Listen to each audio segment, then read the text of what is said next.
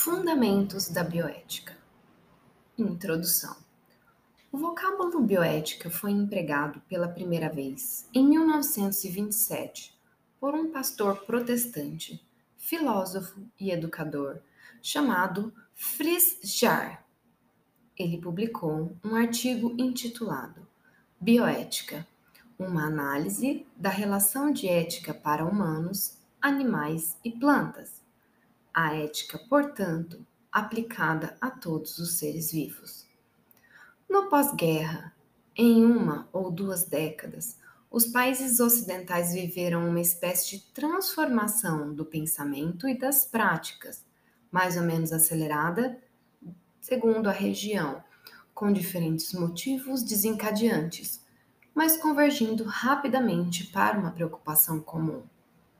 O final dos anos 60 é marcado pela criação de comissões governamentais de saúde, de centros de pesquisa e comitês de ética biomédica. Uma palavra apareceu nos anos 70: bioética. Ela se somou a vários termos conhecidos no mundo da saúde: ética, moral e deontologia. Espalhou-se como fogo em um gatilho de pólvora. Respondia a um novo questionamento, seguindo-se a uma aceleração do desenvolvimento tecnomédico e a uma importante transformação social. Os novos poderes suscitados pelo desenvolvimento biomédico deixaram as pessoas estupefatas, que a um só tempo tomam consciência de seus poderes e da dificuldade de dominá-los. A urgência da situação exigia comum acordo, repartição de conhecimentos, interdisciplinaridade e visão prospectiva. Surge uma nova normatização, os pareceres éticos, linhas, diretrizes e leis. A preocupação diz respeito às práticas individuais e sociais. A bioética não pode ser descrita de um modo abstrato nem reduzida a um simples saber. Trata-se de um movimento sociocultural, de um happening social, tanto cultural como intelectual. A bioética designa práticas e discursos que têm por objeto esclarecer ou resolver questões éticas suscitadas pelo desenvolvimento técnico-científico no campo da saúde e da vida humana. Neste contexto introdutório, acrescem-se ainda alguns conceitos importantes do escopo. Moral designa os costumes, a condução da vida, as regras de comportamento remete ao agir humano e aos hábitos cotidianos. Faz pensar espontaneamente em hábitos sociais, normas, regras de comportamento, princípios e valores.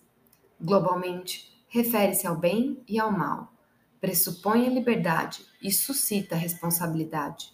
É um código de leis, uma doutrina, um sistema de regras. Etimologicamente, moral e ética são o mesmo, costumes de condição de vida.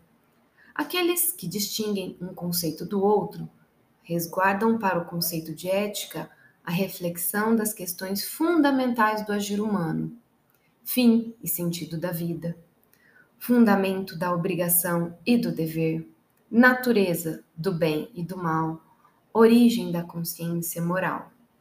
A ética orienta a conduta, mais por suas reflexões do que por imposição de regras.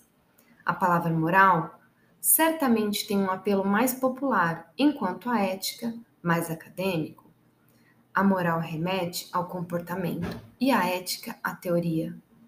Também temos uma distinção mais religiosa para moral e a ética uma conotação de moral não religiosa, natural, racional ou secular. A palavra deontologia se refere à reflexão sobre as regras, sendo similar à ética e moral. De maneira geral, foi ligada ao exercício das profissões liberais tradicionais. Nela encontram-se os deveres específicos, éticos, morais, administrativos, relacionados à prática de cada profissão. Nota-se que esses termos coabitam ética, deontologia, bioética, tratam frequentemente dos mesmos temas: respeito pela vida, confidencialidade, eutanásia, justiça. As fronteiras entre eles nem sempre são precisas. Bioética fatos históricos relevantes. Traçar a história da bioética não é algo fácil. Desde os tempos mais antigos, homens e mulheres interrogavam-se sobre o comportamento a ser mantido e as decisões a serem tomadas diante da saúde, da doença, das más formações, do sofrimento, da morte. A reflexão bioética é mais que milenar. Em ética médica, a Hipócrates é acreditada a autoria de texto dividido em duas partes, uma contemplando o engajamento corporativo e a outra um código de ética, o juramento de Hipócrates. A parte do juramento prescreve que se trabalhe em favor do paciente e se evite todo mal e toda injustiça. Proíbe a administração de venenos, a prática do aborto, as relações sexuais com pacientes e divulgação de detalhes da vida privada do paciente. Constituindo uma espécie de código deontológico ou ideal a ser atingido pelo médico, o juramento veio adquirir autoridade somente muito mais tarde, quando a profissão médica se organizou como corporação e teve regulação acadêmica. Aristóteles apresentava a visão ética orientada para a obtenção da felicidade é estruturada em torno das virtudes e, particularmente, da virtude da prudência, que preside a reflexão e a tomada de decisão. No Ocidente, a ética filosófica e os princípios morais ficaram muito tempo sob a dominação da religião. Na primeira metade do século XX, a maior parte dos autores e docentes da ética médica eram teólogos, pastores ou rabinos. As bases da bioética atual foram fincadas nas décadas que seguem o final da Segunda Guerra Mundial, com fatos marcantes, como o crescimento de uma classe média com a instalação de uma nova mentalidade, marcada pelo individualismo, pelo utilitarismo e pelo gosto ao consumo.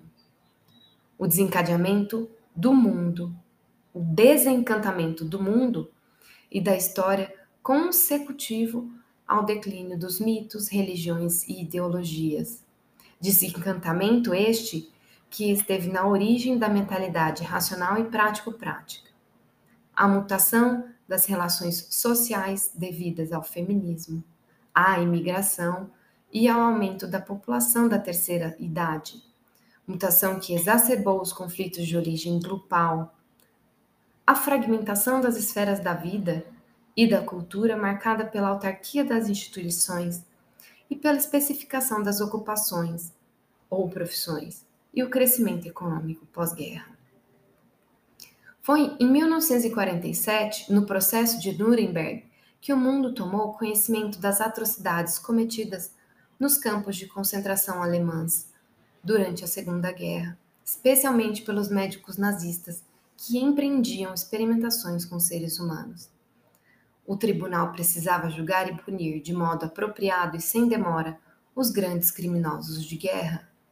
Assim foram criadas dez regras que definiam as condições que deviam ser seguidas para permitir pesquisas com seres humanos, nominadas de Código de Nuremberg. Essa regulação foi seguida por muitas outras ao longo dos anos, mas marcou com impacto internacional o consentimento para a pesquisa, a defini-lo e a exigi-lo antes de qualquer experiência. O Código de Nuremberg deu ainda liberdade ao sujeito de pesquisa, como seres humanos, de a qualquer instante poder retirar o seu consentimento, desistir do experimento. Assim, estabeleceu a condição de liberdade e soberania do ser humano, com rejeição do ato de tortura. Esse código foi tão importante que no ano de 48 a Organização das Nações Unidas criou a Declaração Universal dos Direitos Humanos. Em 1966, autoridades americanas instituíram os IRB Institutional Review Boards. O Código de Nuremberg foi revisto e transformado na Declaração de Helsinki, que foi atualizada por assembleias médicas mundiais no Japão em 75 em Veneza em 1983, em Hong Kong em 1989 e em Somerset West na África do Sul em 1996. Em 1970, Van Hassler Potter, oncologista e biólogo norte-americano, problematizou e difundiu esse termo. Ele considerava a bioética uma ponte para o futuro e a comparava como uma empresa que utiliza ciências biomédicas para melhorar a qualidade de vida humana. Em 71, Potter usou a palavra bioética para intitular um artigo, Bioethics The Science of Survival. Ele propôs a criação de uma nova ciência que se baseia na aliança do saber biológico com os valores humanos. Em seu vasto campo de aplicação, englobava o controle da população, a paz, a pobreza, a ecologia, a vida animal, o bem-estar da humanidade, a sobrevivência da espécie humana e do planeta como um todo. Ele, ele ultrapassa a perspectiva interindividual para levar o debate ao plano da responsabilidade social, um empreendimento interdisciplinar. Foi André Helligers quem utilizou a palavra bioética para denominar um campo da ética biomédica, definição ainda hoje usada. Helligers, diante da existência do neologismo, teria sido o primeiro a utilizá-lo institucionalmente, designando-o como uma nova área de atuação. Em 1972, uma pesquisa desenvolvida em pacientes negros com sífilis vem a público. A pesquisa perdurara com observação dos pacientes por até 40 anos sem tratamento. Foi o famoso estudo desenvolvido em Tuskegee. Criou-se nos Estados Unidos a Comissão Nacional de Proteção de Sujeitos Humanos em Pesquisas Biomédicas e Comportamentais. Essa comissão criou um relatório o Belmont Report, onde declara que todas as pesquisas em seres humanos deviam seguir os princípios éticos de beneficência, respeito pela pessoa e justiça. Agora o mundo se voltava para reflexões bioéticas e para a criação de organismos de controle. Em 1975, ocorre a primeira batalha legal em questão bioética nos Estados Unidos. Médicos solicitam autorização judicial para desligar o respirador que mantém o estado vegetativo em vida por meses de Karen Ann Kinlan, uma jovem cuja família foi ameaçada de indiciamento por homicídio ao decidir pelo desligamento dos aparelhos que a mantinham viva. Embora menos desenvolvido, sobretudo no início da bioética, o setor das políticas públicas de saúde também foi objeto de debates públicos importantes. Há perguntas sobre prevenção e cura, o problema do acesso aos tratamentos e o das listas de espera sempre surge. O problema da alocação de recursos cada vez mais escassos suscita interrogações éticas. Deve-se realizar transplante de pulmão ao fumante? Deve-se realizar transplante de fígado ao alcoólatra? Nos anos 80, com a pandemia de HIV, os direitos individuais e coletivos entraram em conflito quando algumas pessoas propuseram a restrição de liberdade de infectados a fim de proteger o resto da população. Houve então questionamentos sobre a obrigatoriedade dos profissionais da saúde atenderem pessoas infectadas, assim como o direito dos profissionais da saúde infectados de praticar a sua, a sua profissão. As discussões bioéticas iniciais no Brasil, no cenário da redemocratização, criavam a expectativa de que o novo campo fosse ferramenta útil para atingir objetivos políticos, coletivos, sensíveis às necessidades de grandes mudanças. O caráter crítico é apontado no surgimento da bioética no Brasil, pelo reconhecimento de seu forte vínculo com movimentos sociais em defesa da democracia, dos direitos sociais e civis e da reforma sanitária, em prol da grande parcela da população socialmente desfavorecida. A bioética não é mais uma disciplina em busca de sua afirmação em nosso país seu desenvolvimento está diretamente relacionado com a consolidação da democracia, que pode ser reconhecida na promulgação da Constituição Democrática de 1988. Hoje, pesquisadores e autores da bioética brasileira trabalham para promover temáticas atuais no contexto social, ambiental e tecnológico nacional. Teorias em bioética. O principalismo se refere a uma abordagem que se tornou clássica na qual a bioética centra-se em alguns princípios cuja aplicação supostamente leva à solução dos dilemas éticos na saúde: autonomia, beneficência, não maleficência e justiça. Daí o nome principialismo e a frequente denominação corrente canônica. A proposta teórica de Beauchamp e Childress seguia a trilha aberta pelo relatório Belmont, alguns anos antes, defendendo a ideia de que os conflitos morais poderiam ser mediados pela referência a algumas ferramentas morais, os chamados princípios éticos. Em 1979, com a publicação do livro Princípios de Bioética, de Ética Biomédica destes autores, a bioética consolidou sua força teórica de ética da biomedicina. A primeira edição do livro, de Bishop e Childress, sofreu várias reformulações em oito edições posteriores, sendo a última em 2019. Princípios da bioética principalista. autonomia vem do grego, regra própria, sendo usada inicialmente para significar autogoverno. A partir de então, se estendeu aos indivíduos e adquiriu sentidos diversos como direito de liberdade, privacidade, escolha individual, liberdade de vontade. Portanto, o conceito deve ser refinado à luz de objetivos específicos. O princípio da autonomia requer que os indivíduos capacitados, capacitados deliberem sobre suas escolhas pessoais e que devam ser tratados com respeito pela sua capacidade de decisão. As pessoas têm direito de decidir sobre as questões relacionadas ao seu corpo e à sua vida, Quaisquer atos médicos devem ser autorizados pelo paciente. Em pacientes intelectualmente deficientes e no caso de crianças, o princípio da autonomia deve ser exercido pela família ou responsável legal. Para que uma ação seja autônoma, Beauchamp e Childress exigem um grau substancial de entendimento, de liberdade e de alguma coerção, não um entendimento pleno ou uma completa ausência de influência. Mesmo as pessoas autônomas, com capacidade de autogoverno, falham em governar a si mesmas, em suas escolhas, em razão da restrição temporária imposta pela doença ou pela depressão, pela ignorância, pela coerção ou por condições que restringem as opções. Uma pessoa que assina um formulário de consentimento sem lê-lo ou compreendê-lo está habilitada a agir de forma autônoma dando um consentimento informado, mas ela, na realidade, não o fez.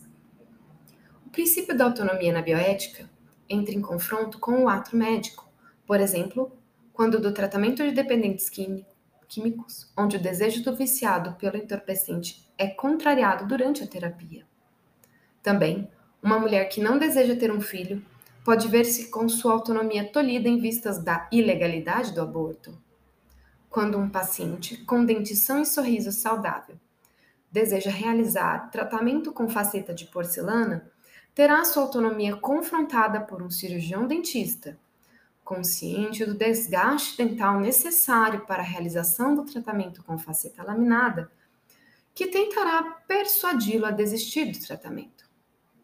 Tristan Gerard preferiu em seu livro Fundamentos da Bioética rebatizar o princípio da autonomia para o princípio do consentimento, para indicar melhor que o que está em jogo não é algum valor possuído pela autonomia ou pela liberdade, mas o reconhecimento de que a autoridade moral secular deriva do consentimento dos envolvidos em um empreendimento comum. A palavra beneficência significa atos de compaixão, bondade e caridade. O princípio da beneficência refere-se à obrigação ética de maximizar o benefício e minimizar o prejuízo. O profissional deve ter a maior convicção e informação técnica possíveis que assegurem ser o ato médico benéfico ao paciente, ação que faz o bem, ou, em outras palavras, propiciação de benefícios. Os agentes têm que tomar atitudes positivas para ajudar os outros. Um dilema ético que engloba a beneficência é prestar reanimação em um indivíduo suicida, considerando-se que a motivação suicida deve ser dolorida a tal ponto que ele desiste de viver, o que é bem para você e para o outro. Um dilema odontológico que engloba a beneficência e a autonomia ocorre quando o paciente com dor se apresenta com uma demanda de tratamento endodôntico e solicita ao cirurgião dentista a exodontia. O cirurgião dentista, ciente das vantagens da manutenção do órgão, ao invés de sua remoção, busca persuadir o paciente a optar pelo tratamento endodôntico. Tanto a exodontia quanto a terapia endodôntica seriam eficazes no controle da dor do paciente, mas percebem-se diferenças entre os prognósticos de cada caso. O que é benefício para o cirurgião dentista, manutenção do dente, pode não ser para o paciente, se, por exemplo, o paciente abomina o tratamento endodôntico por algum trauma psicológico prévio. A não maleficência proíbe infligir dano intencional deliberado, acima de tudo, ou, antes de tudo, não causar dano. Esse estabelece que a ação do médico sempre deve causar o menor prejuízo ou agravos à saúde do paciente, ação que não faz o mal. É universalmente consagrada através do aforismo hipocrático primum non nocere, primeiro não prejudicar, cuja finalidade é reduzir os efeitos adversos ou indesejáveis das ações diagnósticas e terapêuticas no ser humano. Lesar envolve violar, prejudicar, fazer mal, violar direitos. Dano tem amplos significados, incluindo o comprometimento de interesses físicos e psicológicos, da reputação, da propriedade, da privacidade, da liberdade, etc. É, é necessário uma estrutura que oriente a decisão a respeito dos procedimentos de suporte de vida e da assistência na morte. Na base dessa estrutura está uma interpretação da não maleficência, que sanciona, ao invés de suprimir, os julgamentos sobre a qualidade de vida. A não imposição de tratamentos de recuperação de vida parece ser uma escolha, pela equipe médica e pela família, mais fácil de ser tomada quando comparada à interrupção de um tratamento de manutenção artificial de vida, sendo este último enquadrado como contraditório ao princípio da não maleficência. Mas, porque a escolha de não realizar reanimação cardiorrespiratória, abster-se de proceder tratamento, é mais confortável. Provavelmente porque os membros da equipe médica possuem a ideia de que não tornam-se responsáveis pela morte se não iniciaram o tratamento. Mas ambas, interrupção de tratamento e não iniciar o tratamento, podem ser considerados exemplos de ação de deixar morrer. Em odontologia, na análise do código de ética, este princípio emergiu do discurso, porém de forma muito tímida. Esta pouca frequência pode ser relacionada ao fato de ser um princípio que contém certa obviedade em si, já que não se espera de um profissional de saúde que ele, durante sua prática, atue com o propósito de causar dano ao seu paciente. Um caso que pode suscitar um dilema ético-odontológico que envolve a não maleficência diz respeito ao planejamento de cirurgia de exérese de tumor maligno de boca em paciente idoso debilitado por metástases. Até que ponto o tratamento incorrerá em benefício ou malefício? O princípio da justiça estabelece como condição fundamental a equidade, obrigação ética de tratar cada indivíduo conforme o que é moralmente correto e adequado, de dar a cada um o que lhe é devido, o médico deve atuar com imparcialidade, evitando ao máximo que aspectos sociais, culturais, religiosos, financeiros e outros interfiram na relação médico-paciente. Os recursos devem ser equilibradamente distribuídos, com o objetivo de alcançar, com melhor eficácia, o maior número de pessoas assistidas. O princípio da justiça é considerado de base coletiva, já que guarda uma relação muito íntima com o acesso a cuidados de saúde, sendo justo todo o tratamento equitativo e apropriado, levando em consideração aquilo que é devido às pessoas. A justiça não é apenas uma distribuição igualitária dos recursos, compreende a igual consideração dos interesses e a não discriminação de qualquer natureza como seus alicerces. Age com justiça aquele cirurgião dentista que atende em horário marcado pontualmente, também age com justiça aquele cirurgião dentista que, no atendimento público de demanda espontânea, respeita a ordem de chegada na fila de espera, independentemente de quem quer que esteja esperando. Em sua maioria, os códigos de ética da área da saúde contemplam como critérios para agir profissional os quatro princípios propostos por Bishop e Childress. Esses princípios são considerados padrões éticos de nível médio. A dificuldade é que, sendo vários princípios, surge a questão da primazia entre eles. E caso entrem em conflito, será preciso estudar as características da situação e determinar qual delas tem a primazia. Esta limitação não impede que os quatro princípios cumpram seu propósito ao facilitar os julgamentos, mas parece necessário redimensionar seu escopo. Contudo, fica claro que Bircham e Childress não prevêem uma simples análise de caso. Por exemplo, análise de um caso de conflito moral na área da saúde à luz da teoria principalista. Tampouco se trata de estabelecer a hierarquia dos princípios que devem orientar a decisão de um médico ou equipe médica num caso de conflito moral.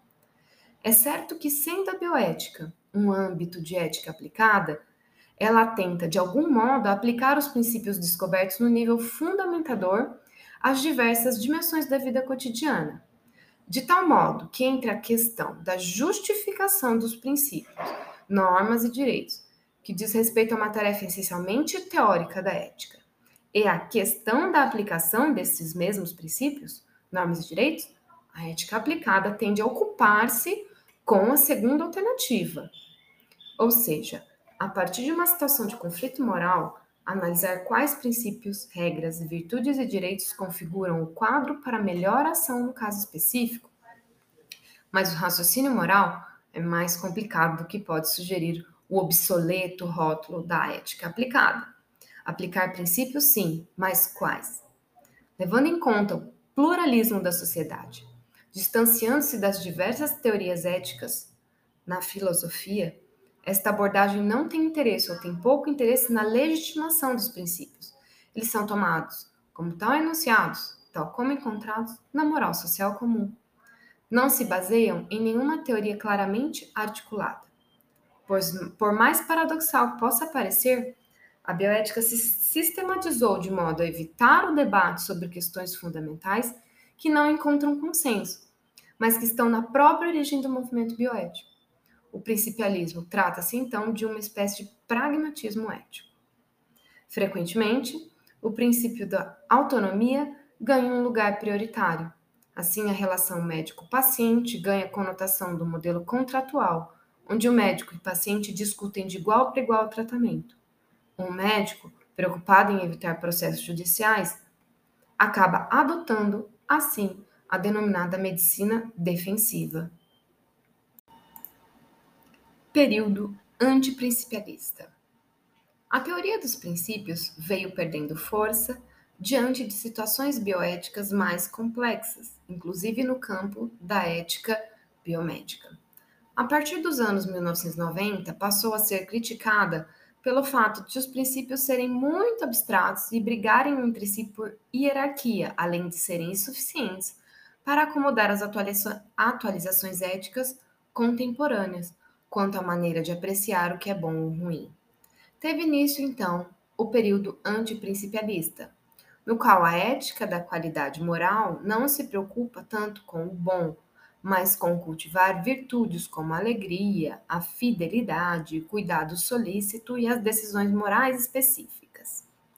A crítica ao modelo clássico do principialismo gerou novos caminhos para a bioética. Destacam-se a ética da virtude endossada pelos americanos, franceses, canadenses e espanhóis. A ética da virtude prioriza a qualidade das pessoas que agem e as maneiras de desenvolver suas atitudes e suas disposições.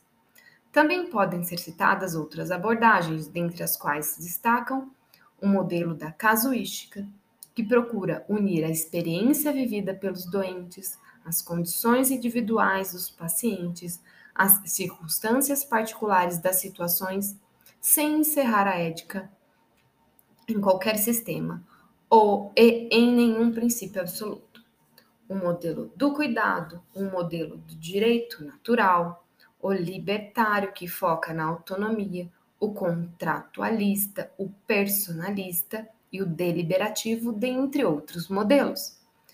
O método deliberativo é um processo de autoeducação e autoanálise, capaz de promover a capacidade de escuta e o próprio desenvolvimento moral, que se resumem num convívio ético em sociedades plurais. Esse método, que é símbolo da maturidade psicológica, requer respeito mútuo, confiança, honestidade, humildade, desejo de enriquecer a própria compreensão, capacidade de ponderar valores, circunstâncias e consequências e diálogo. Os modelos bioéticos não se excluem, pelo contrário, complementam-se na busca de melhor compreender os mecanismos ético-morais que regem o ser humano.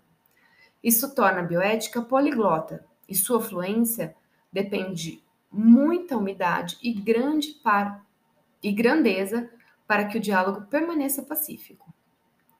A bioética latino-americana e caribenha prioriza a ética social, preocupada com o bem comum, com a justiça e a equidade, mas também busca a virtude e a excelência, pois julga os atos como bons ou ruins e não como certos ou errados. As bioéticas norte-americana e europeia têm bastante influência no discurso bioético latino-americano, tanto que são os princípios bioéticos as ferramentas que transformam a pessoa humana no alicerce de maior valor dentro do contexto social brasileiro, em que a exclusão social é forte vertente.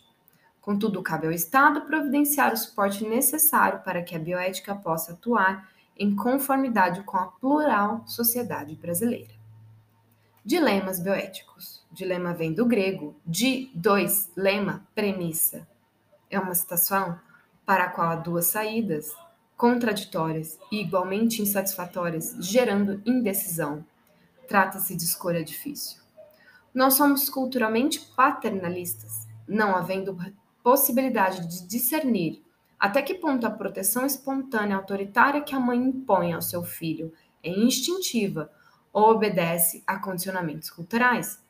No paternalismo, existe uma completa assimetria na relação, com absoluta submissão. Na relação médico-paciente, a autonomia e o paternalismo são complementares. Por esse motivo, não é recomendado existir autonomia total nem paternalismo absoluto, de maneira que mantém relação inversamente proporcional. Dilemas ocorrem quando os indivíduos encontram estranhos morais com os quais não comunga, sendo que não compartilham uma visão moral comum que baste para permitir a resolução de controvérsias morais por meio de argumentos racionais sadios ou um apelo à autoridade moral.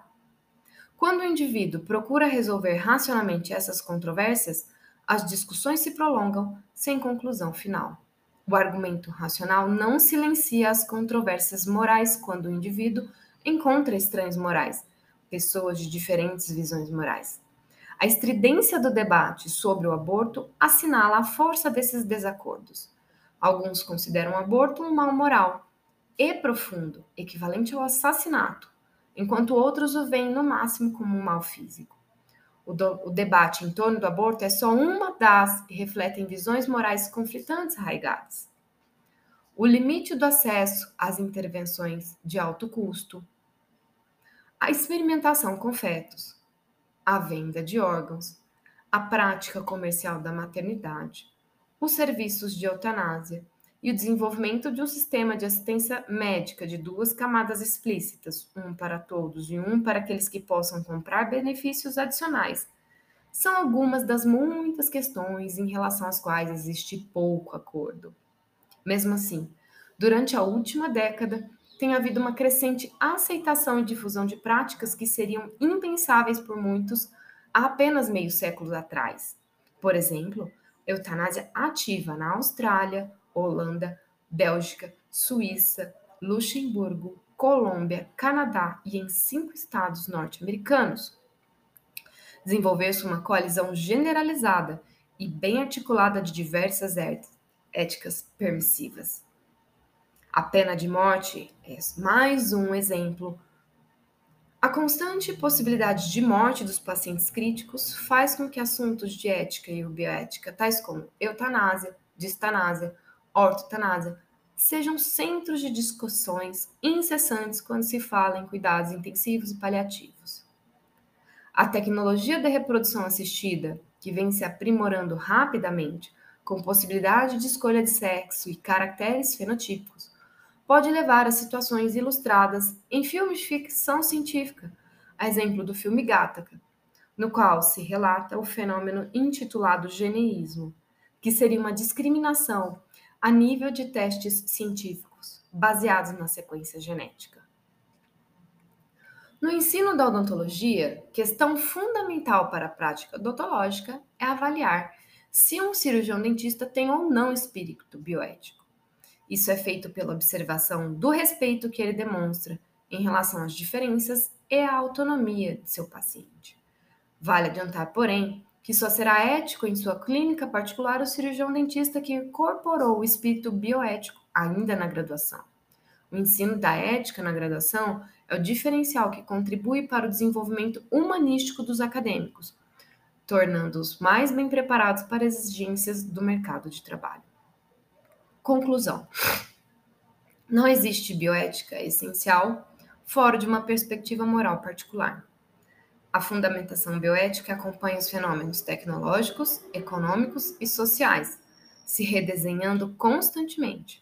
É a ciência das visões morais diferentes. As críticas dirigidas ao principalismo proposto por Birchon e Childress, talvez apenas por terem sido mal compreendidas, parecem pôr em xeque o próprio lugar da filosofia nas discussões de questões relativas à bioética, especialmente na medida que se percebe que a ênfase nos debates geralmente recai sobre a aplicabilidade não sobre a validade do princípio moral. Muitos dilemas bioéticos não foram resolvidos e outros tantos estão por vir. Os debates e reflexões devem continuar. Para o equilíbrio ético, mais importante do que a solução do conflito é o exercício da tolerância entre diferentes moralidades, embora o diálogo bioético atinja uma variedade de contextos e não apenas as questões morais. Comitês de Ética em Pesquisa, CEPs. Os sistemas de revisão ética das pesquisas ao redor do mundo tiveram início a partir da década de 1960. Os CEPs foram criados a partir da percepção das próprias instituições de pesquisa da necessidade de adequarem suas práticas e procedimentos às leis vigentes e a princípios éticos, ao mesmo tempo em que resguardavam a liberdade científica. A vantagem do formato em comitês era de que ele possibilitava o debate sobre várias áreas, sem a rigidez de um código único, além de dividir a responsabilidade das decisões entre os membros do colegiado. O certo é que cada vez mais os processos burocráticos e de financiamento em pesquisa passaram a exigir o parecer dos comitês de ética para aprovação de projetos, de modo a garantir fundamentos como os direitos e o bem-estar dos sujeitos envolvidos na experiência, a garantia da natureza voluntária da participação desses sujeitos e os riscos e os benefícios médicos potenciais da investigação.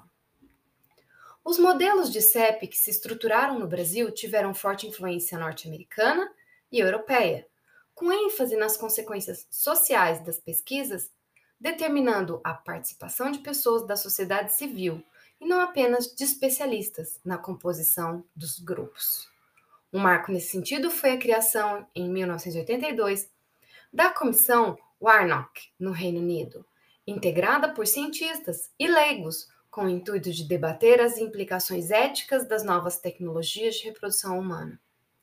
Independentemente da ênfase de cada modelo, o certo é que os CEPs procuram, cada vez mais, ampliar o debate sobre as pesquisas científicas com humanos, levando em conta a expertise dos especialistas e a liberdade do fazer científico, mas também a ressonância da investigação na sociedade.